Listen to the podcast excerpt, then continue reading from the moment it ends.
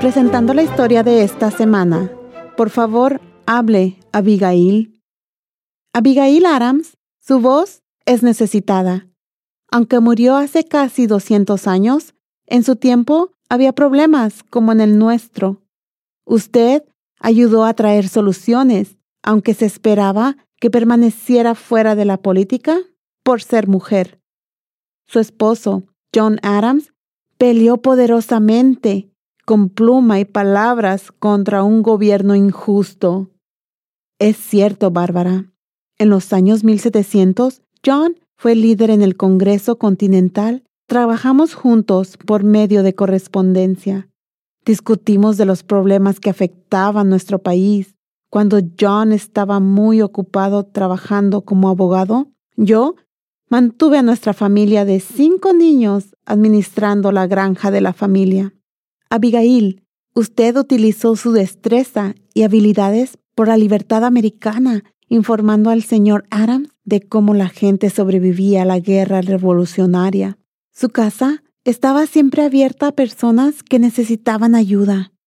Usted pasaba información sobre el movimiento de las tropas enemigas y suministró en Boston durante la guerra. Ayudó a encontrar mujeres sospechosas de llevar documentos ilegales a los británicos.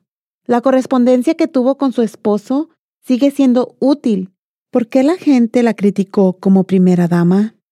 La gente esperaba que yo entretuviera con gracia y elegancia a los funcionarios gubernamentales y visitantes. No deseaban que afectara asuntos oficiales. Sin embargo, el presidente apreció mis conocimientos y habilidades y me pidió que escribiera cartas oficiales para él. Podríamos hablar, Bárbara, de lo que está en las mentes de los americanos por la nación. Abigail, los americanos tenemos problemas enormes.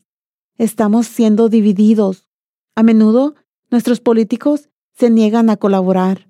Personas se tratan el uno al otro con desprecio porque están en desacuerdo.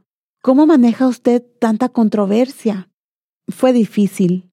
Mi esposo y yo nos concentramos en ayudar al país. Trabajamos duro para practicar respeto constante para mantener el libre albedrío y la justicia.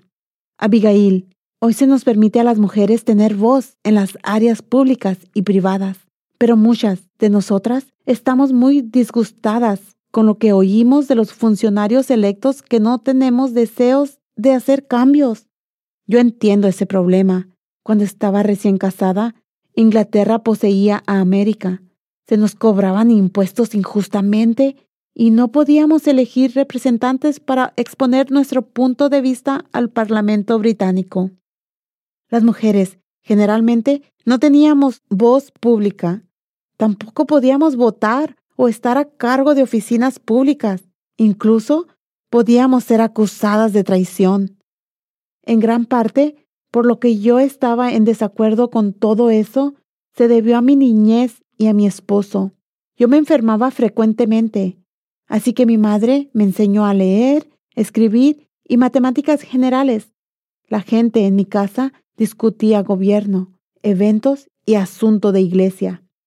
Yo escuchaba, leía y me convertí en una pensadora independiente. Cuando tenía 19 años, me casé con John Adams, un abogado brillante y justo. Compartimos asesoramiento sobre problemas personales y públicos.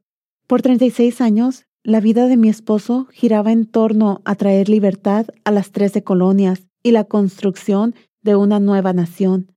Fui parte de ese progreso. Gracias, Abigail. Soy Elena Gámez, con esperanza para nuestras voces. Visita thisweekstory.com.